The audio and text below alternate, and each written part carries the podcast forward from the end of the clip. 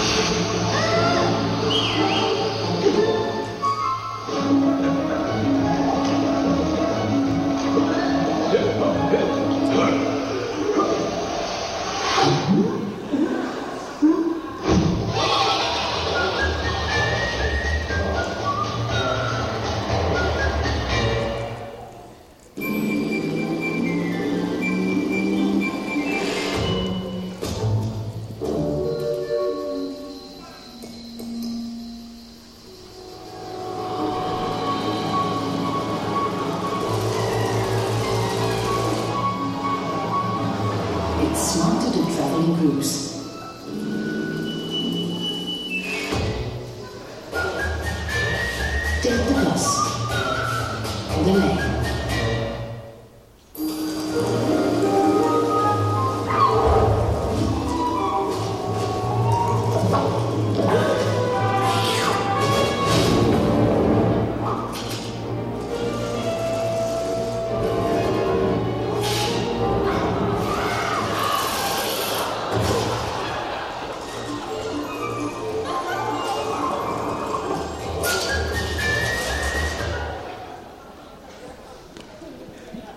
Yeah, it's smarter to, uh, to travel in groups. Take the bus. Das, der Titel für diese Predigt heute heißt It's smarter to travel in groups für all diejenigen, die mit dem Englischen nicht ganz so firm sind. Es ist klüger, in Gruppen unterwegs zu sein. Es ist klüger, in Gruppen zu reisen. Und was dieses belgische Busunternehmen sich hier als Slogan gesetzt hat, das meine ich gilt ja nicht nur fürs Busfahren.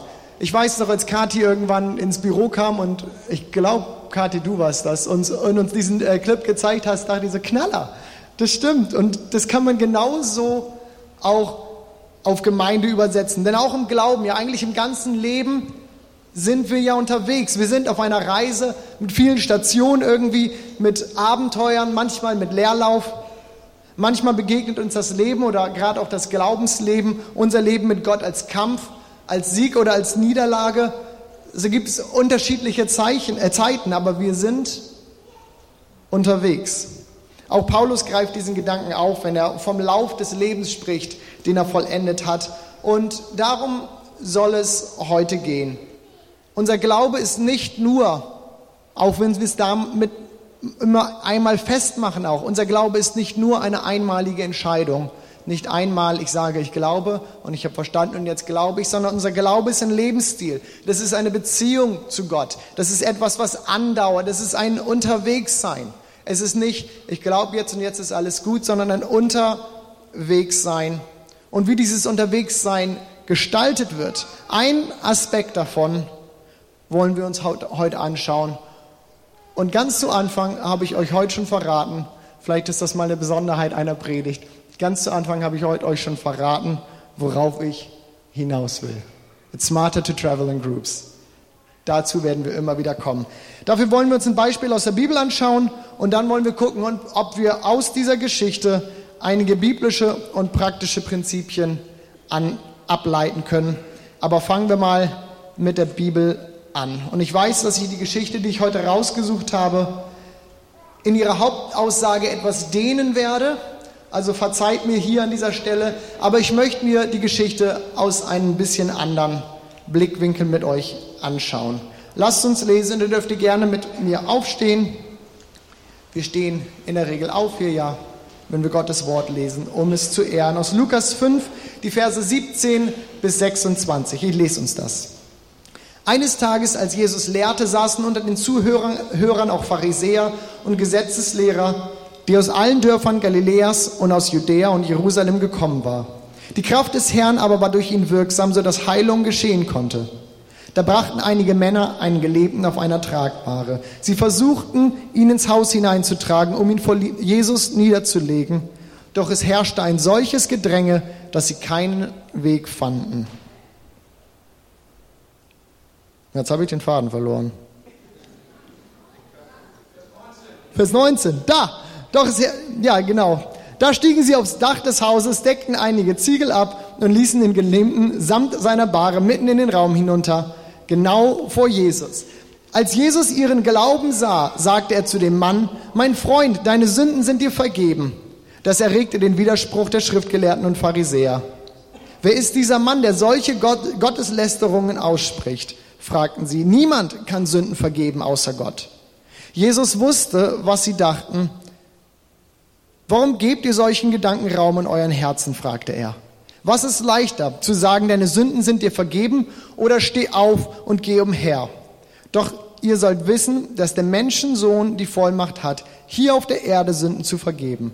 Und er wandte sich zu dem Gelähmten und sagte, ich befehle dir, steh auf, nimm deine Tragbare und geh nach Hause. Sofort stand der Mann auf, nahm vor ihren Augen die Bahre auf der er gelegen hatte, und ging, Gott lobend und preisend nach Hause. Da gerieten alle außer sich vor Staunen und priesen Gott.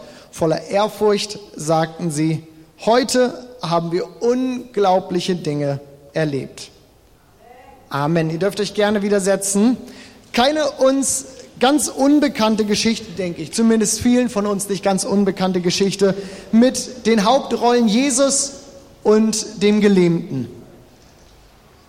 Zwei Protagonisten, die heute mal etwas an den Rand, in den Hintergrund rücken werden, denn wen ich mir wirklich mit euch anschauen möchte, ist diese Clique, diese Gruppe, die den Gelähmten hier zu Jesus bringt. In meiner Vorstellung ist der Gelähmte einer von ihnen. Und ich will euch auch sagen, warum. Die Bibel sagt uns ja nicht wirklich viel darüber. Sie sagt uns ja nur, einige Männer brachten.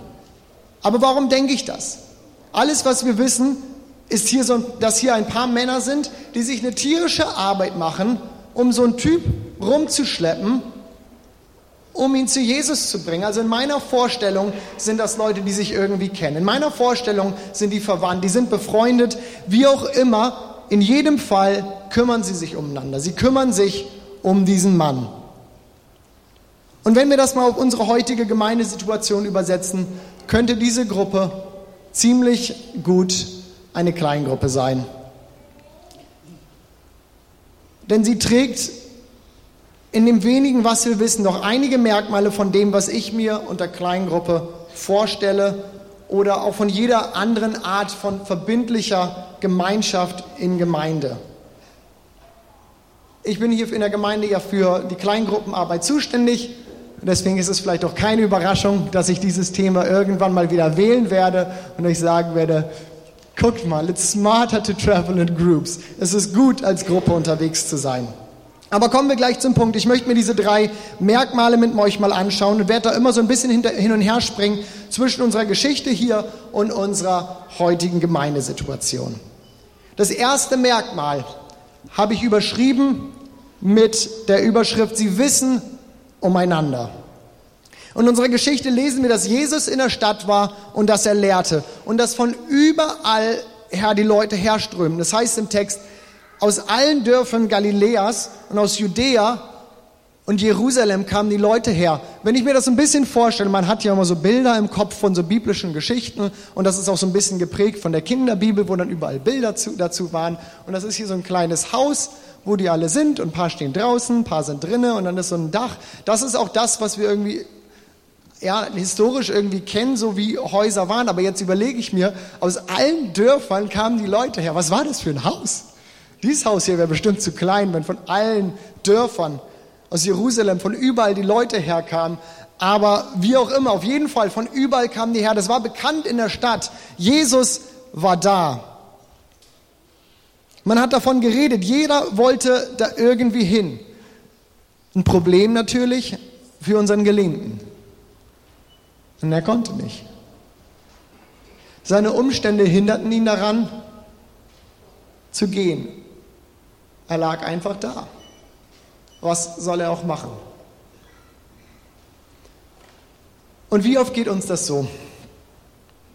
Man ist irgendwie darauf angewiesen, dass einen andere abholt. Egal ob körperlich, ob seelisch, ob geistlich. Die Situation kann unheimlich unterschiedlich sein. Und es gibt manchmal Situationen und Zeiten in unserem Leben, die machen uns das Leben einfach schwer. Und dann ist es wichtig, erinnert den Punkt, dass jemand um mich weiß, dass wir umeinander wissen. Wie gut, dass unser Gelähmter hier in der Geschichte Menschen hatte, die um ihn wussten. Denn alleine wäre er nie dorthin gekommen. Alleine wäre er nie zu Jesus gekommen. Aber es gab Menschen in seinem Leben, die um ihn wussten, die um seine Umstände wussten, die wussten, wie es ihm geht, die wussten, wo der Schwachpunkt gerade ist und die an ihn gedacht haben. Und auch in der Gemeinde ist es wichtig, dass wir Menschen haben um uns herum, die um uns wissen. Die ganze Gemeinde kann das nicht leisten. In einer Gemeinde unserer Größe kann leider nicht jeder jeden kennen. Nicht jeder weiß genau, wie es dir geht und wer du bist. Und das ist auch überhaupt nicht böse gemeint. Ich habe das mal versucht auszurechnen, was so dieses Beziehungsnetz oder dieses maximale Beziehungsnetz in einer Gemeinde von 550 Personen ist. Und ich bitte alle Mathematiker, mich im Nachhinein zu korrigieren oder mir zu helfen, falls ich da doch irgendwie eine Schwachstelle in meiner Rechnung hatte. Ich habe mir da viel Gedanken gemacht und bin immer wieder an meine Grenzen gekommen. Also, alle möglichen, die Anzahl aller möglichen Beziehungen bei einer Gruppengröße dieser Größe sind über 150.000. Wenn jeder mit jedem irgendwie einmal, wir, also die Anzahl aller möglichen Beziehungen, wie soll es da möglich sein, dass jeder von jedem wirklich weiß, wie es mir geht, wo ich gerade stehe, was meine Situation ist? Es ist einfach nicht mehr realistisch. Dafür brauche ich eine kleine Gruppe. Dafür brauche ich eine Kleingruppe. Vielleicht denkst du dir auch, so ein bisschen Anonymität, so ein bisschen dieses, dass man mich nicht gleich sieht und mich nicht gleich überrennt, das ist auch eigentlich ganz nett und ich mag das auch. Sich zu öffnen und irgendwie ist es ja auch anstrengend, vielleicht unbequem. Irgendwie wird es dann ja auch verbindlich, wenn nachgefragt wird, wenn nachgefragt werden kann. Und ich verstehe das. Ich denke, das ist gut, dass es äh, Zeiten gibt und dass es Möglichkeiten gibt, auch einfach mal reinzuschauen und zu sagen, ich will mir das mal angucken, bevor ich mich hier verbindlich mache. Aber darf ich hier was, dir was sagen? Irgendwann brauchst du genau das. Irgendwann brauchen wir Menschen in Gemeinde, die um uns wissen. Das zweite Merkmal, das ich aus dieser Geschichte entnehme, ist, dass sie zusammenhalten, dass sie sich umeinander kümmern. Unsere Männer waren sich hier nicht zu schade, diesen Gelähmten zu nehmen. Wir haben keine Ahnung, wie weit. Die Bibel sagt uns da ja nichts drüber. Wir haben keine Ahnung, wie weit. Aber sie haben, sind sich nicht zu schade, diesen Mann hier rumzuschleppen auf dieser Tragbare, um ihn zu Jesus zu bringen. Ich hatte kurz mit dem Gedanken gespielt, kann ich irgendwo eine Tragbare her besorgen und irgendjemand hier mal so ein paar Mal um den Raum zu tra äh, tragen zu lassen, aber ich bin da wieder von abgekommen.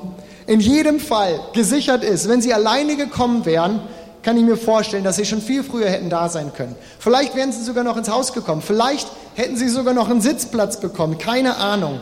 Aber in jedem Fall entscheiden sie sich. Nein, da ist jemand, der kann ohne uns nicht. Da ist jemand, der wird nicht dahin kommen. Sie entscheiden sich für ihren Freund, für, die, für den Gelähmten und sie kümmern sich. Und wir haben es gerade gelesen, nicht nur irgendwas, die bringen den da nicht hin und setzen ihn da hin und Jesus wird hier irgendwann rauskommen, der muss ja auch wieder aus dem Haus kommen. Wir kommen jetzt leider nicht rein, wir haben alles getan, was wir tun konnten.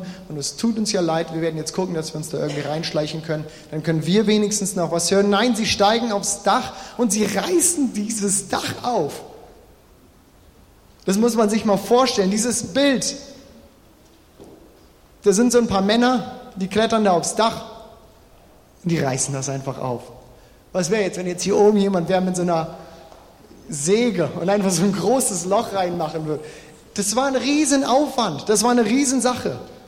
Und dieses Bild steht für mich, für diesen Zusammenhalt dieser Gruppe. Jesus ist in der Stadt und es heißt in Vers 17, die Kraft des Herrn war durch ihn wirksam, sodass Heilungen geschehen konnte. Klar will der Gelähmte dahin. Klar denkt er sich, da ist Jesus und ich liege hier. Klar will der dahin. Und was für eine coole Sache, dass da jetzt seine Gruppe ist, seine Kleingruppe. Lasst mich das hier mal so frei reinlesen. Und ich weiß, dass ich den Text damit ein wenig dehne. Seine Kleingruppe tut alles, dass er zu Jesus kommt. Schweiß, Stress, Ärger mit Leuten, egal. Sie kümmern sich. Sie kümmern sich um ihn.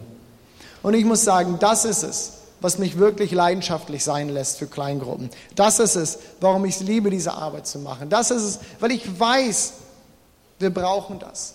Eine Kleingruppe kümmert sich, die hält zusammen. Man ist nicht mehr irgendwer in einer großen Masse. Man ist nicht mehr irgendwer. Das ist das, was wir gesellschaftlich so viel sehen. Vereinsamung, so viele Menschen. Man ist alleine.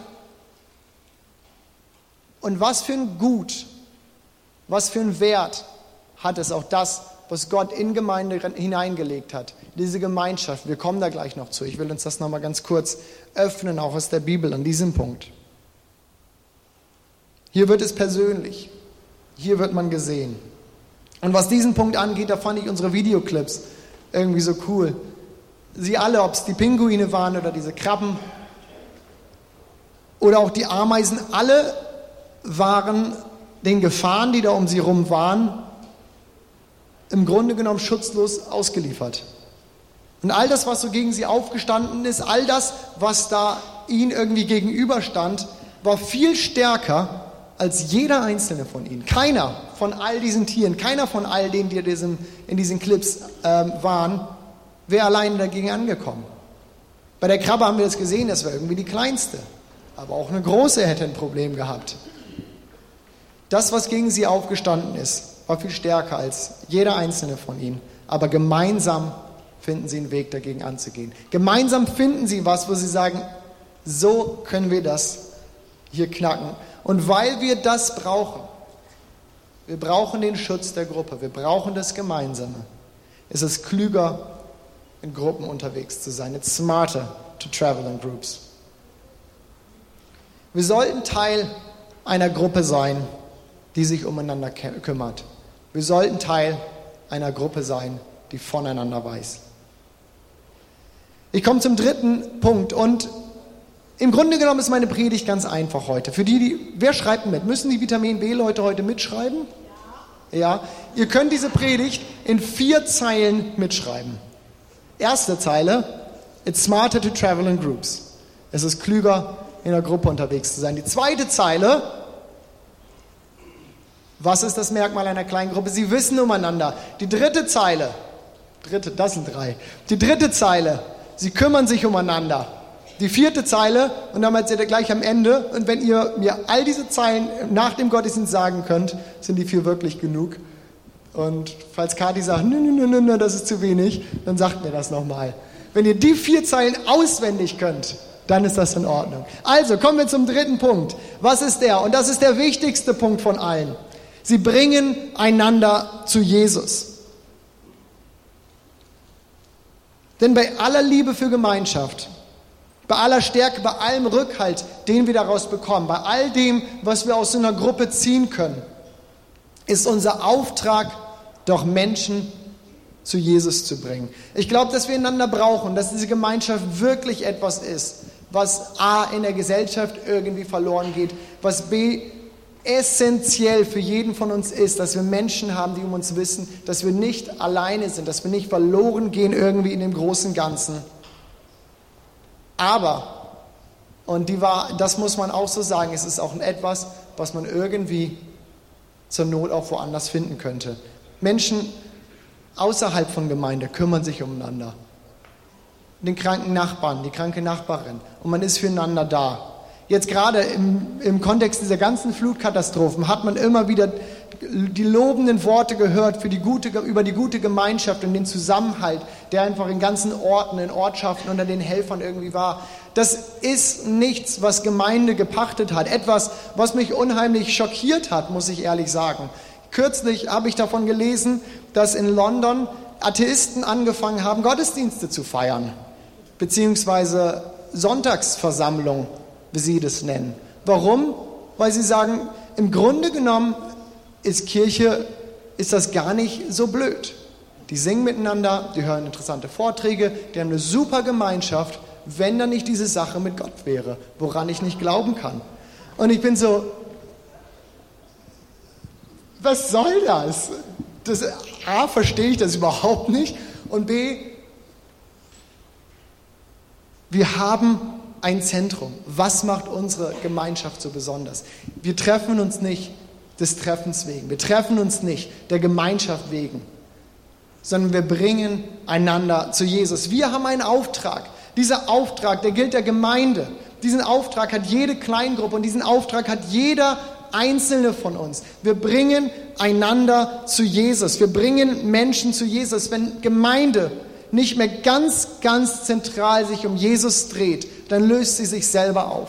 Denn dann hat sie irgendwo ihren Auftrag verfehlt. Dann hat sie das, was Gemeinde ausmacht, dass wir das Haus Gottes sind, dass wir die, der Ort sind, wo Gott zu Hause ist, wo Gott hier ist. Wir, der Leib Christi, dann lösen wir uns auf.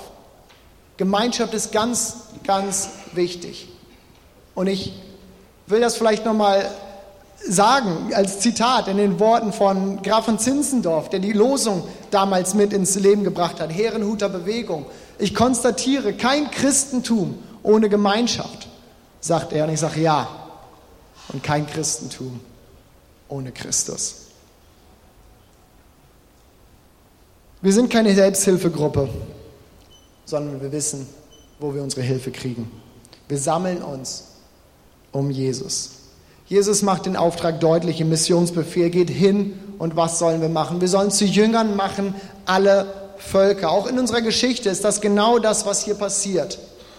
Dort heißt es, sie versuchten, ihn ins Haus zu bringen. Warum? Der Nachsatz ist, um ihn vor Jesus niederzulegen.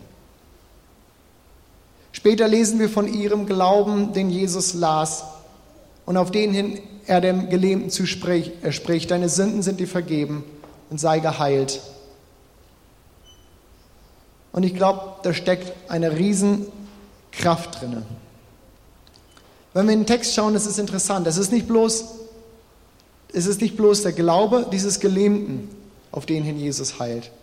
Es sagt in dem Text, und er sah ihren Glauben.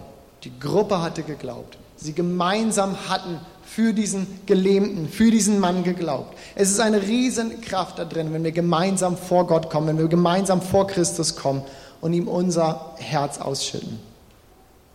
Insgesamt wissen wir ja nicht viel über diese Gruppe. Aber ich finde diese wenigen Informationen, diese wenigen Verse, die wir haben, die drücken zum einen diesen Zusammenhalt aus. Sie trugen ihn hin, sie stiegen aufs Dach, sie rissen das Dach auf und sie legten ihn vor Jesus. Sie taten alles, damit dieser Mann zu Jesus kommt. Und auf der anderen Seite dieses Vertrauen in Jesus, dass er was tun kann. Dass er das Leben dieses Gelähmten auf den Kopf stellen kann, dass er ihn heilen kann. Und was tat Jesus? Er tat's. Eine Kleingruppe bringt einander zu Jesus. Die Bibel spricht davon, dass wir eine Verantwortung aneinander haben. Und weil das eben nicht alleine geht, will ich sie nochmal sagen, it's smarter to travel in groups. Es ist besser, als Gruppe unterwegs zu sein. Manchmal verletzen wir uns auf dem Weg. Das Leben ist ja kein Ponyhof. Manchmal passiert das.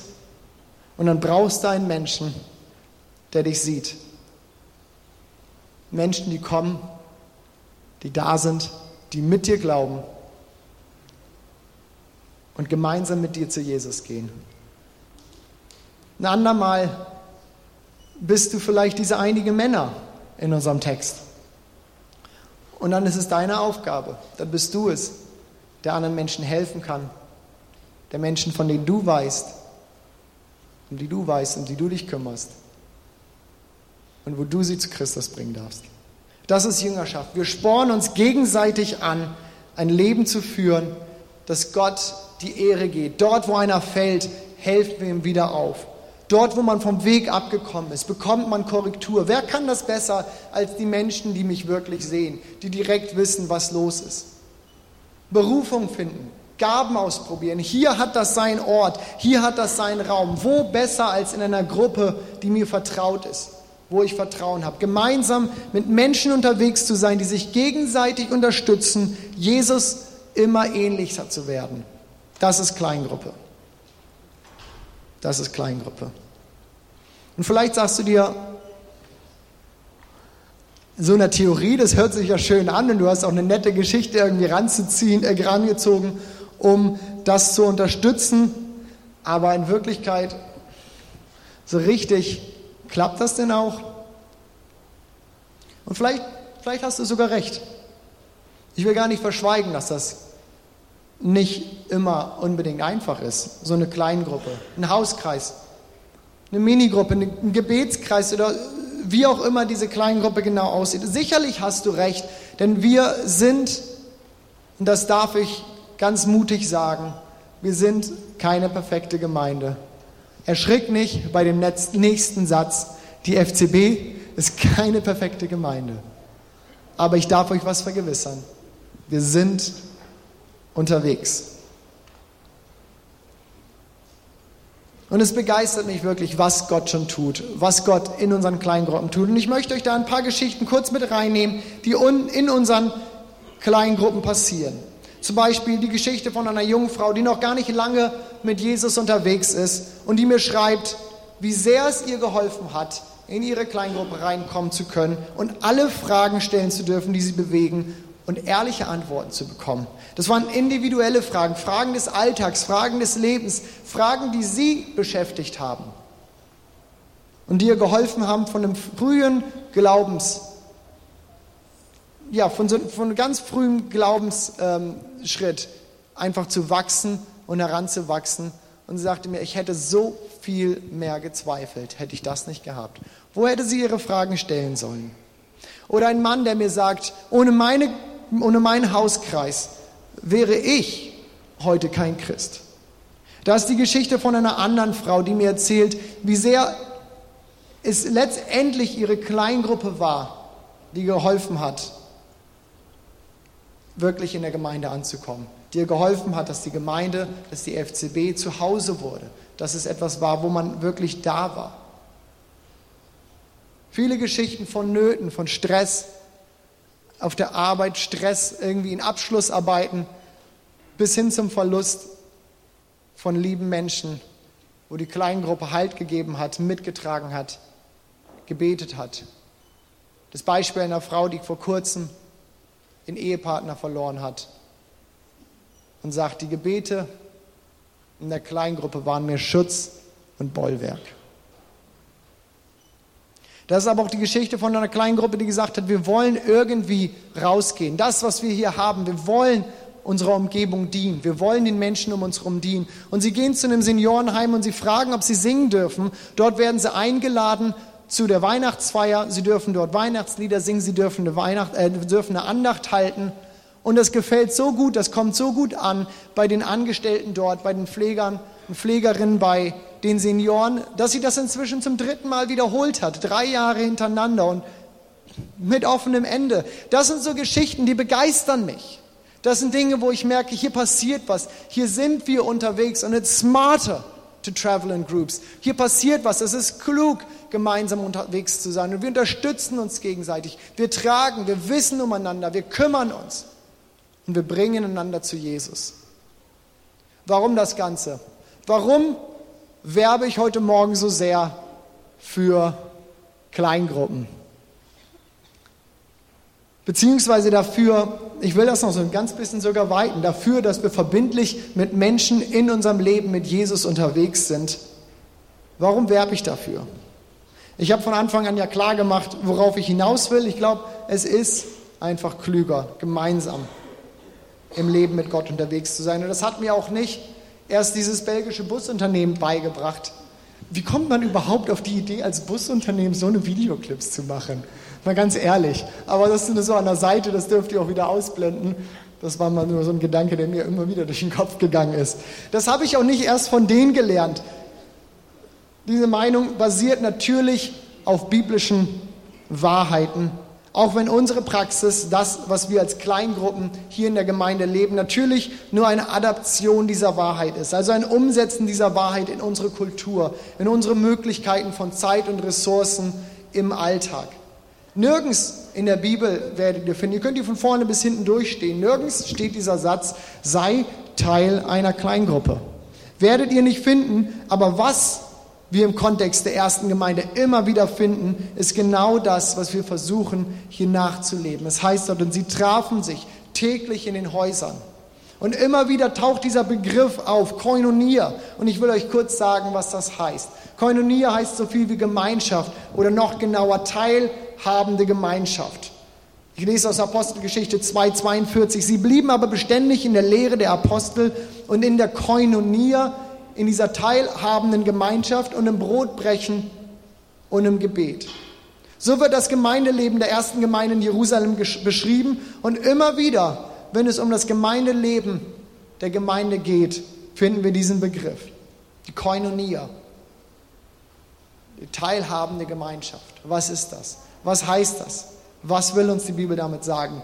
Das ist nichts groß anderes, als was wir versuchen hier zu leben. Es ist nichts groß anderes als das, was ich uns versucht habe hier aufzumalen. Diese ehrliche, diese wirkliche, dieses Miteinander, dieses Füreinander. Ein, erinnert ihr euch noch an die Predigt vom letzten Sonntag, wo Kathi gesagt hat, ein Mittendrin sein statt nur dabei sein. Ich glaube, dass diese Gemeinschaft auch ein Teilhaben aneinander ist, wo wir voneinander wissen, liebe Vitamin Bela, hier, falls ihr vorher nicht mitgekommen seid, kommt die Wiederholung. Ein Voneinander wissen, ein sich umeinander kümmern und ein gemeinsam zu Jesus kommen.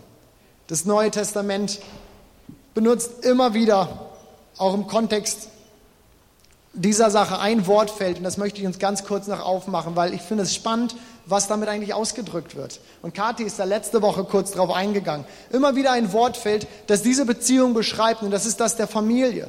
Ich habe mich da im Rahmen meiner Ordinationsarbeit gerade mit beschäftigt und so ein bisschen da reingeguckt, was, was ist das eigentlich? Wo taucht dieser Begriff Familie auf? Und interessanterweise, in diesem ganzen Kontext des Neuen Testaments taucht das Wort Familie überhaupt nicht auf. Wir denken, wir reden immer von der Familie Gottes und das taucht da gar nicht auf. Aber was auftaucht, ist immer wieder Vokabeln, die genau damit verbunden sind. Das Wort Familie nicht, aber fast alle, fast ausschließlich werden die Beziehungen untereinander, unter uns als Gemeinde mit Vokabular aus genau diesem Wortfeld benutzt. Wir werden beschrieben als Geschwister, als Väter in Christus, als Mütter als Kinder. Genau das. Warum? Weil es ein Bild ist, das jeder kennt. Ein Bild ist von wirklich authentischer, von ehrlicher, von Beziehung, von nachgehender, von teilhabender Beziehung. Und so sollte Gemeinde sein. Und weil das ab einer bestimmten Gruppengröße so nicht mehr lebbar ist, sage ich, ist es wichtig, dass wir kleine Gruppen haben, wo das ist. Und smarter to travel in groups. Und wenn wir unseren Gelähmten damals, oder wenn wir den hätten fragen können, wenn wir ihn jetzt fragen könnten, ich denke, es ist genau das, was er uns sagen würde. Denn was hat er erlebt, Eine Gruppe, die um ihn wusste. Eine Gruppe, die sich gekümmert hat an eine Gruppe, die ihn zu Christus gebracht hat. Und das ist mein Traum. Da möchte ich hin. Dass wir alle sagen, ich habe Leute um mich herum, die um mich wissen.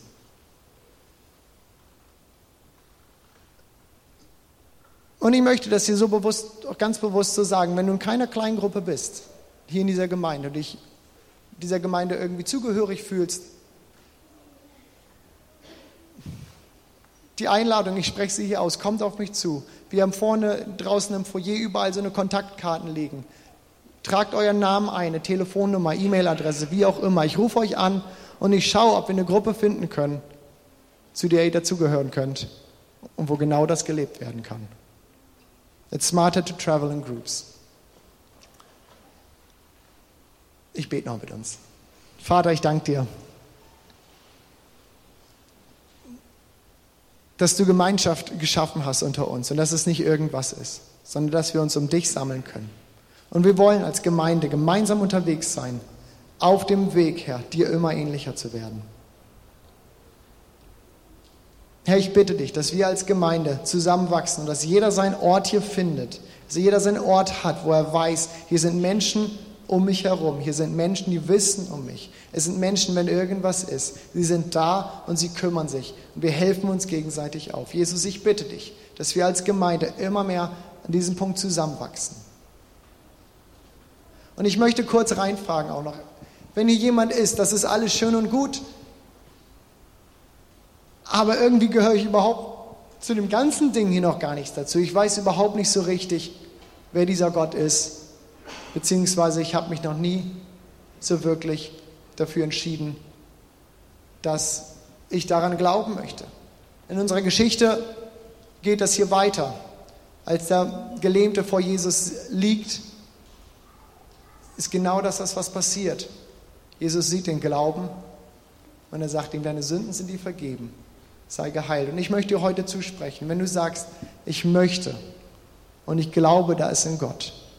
Die Bibel sagt, dort, wo wir glauben und mit unserem Mund bekennen, dass Christus der Herr ist, dass Jesus Gott ist, dass er Herr auch über unserem Leben ist, dann dürfen wir uns seine Kinder nennen. Und ich möchte diese Frage kurz stellen. Ist hier jemand, der sagt, ich habe das überhaupt noch nicht so gewusst, aber ich möchte? dann sei doch so mutig, heb ganz kurz deine Hand. Ich würde gerne im Nachhinein des Gottesdienstes mit dir reden, mit dir beten. Es ist eine super Sache. Gott liebt dich und Gott will dir heute sagen, du bist mein Kind. Deine Sünden sind dir vergeben. Es ist alles gut. Ich hab dich lieb.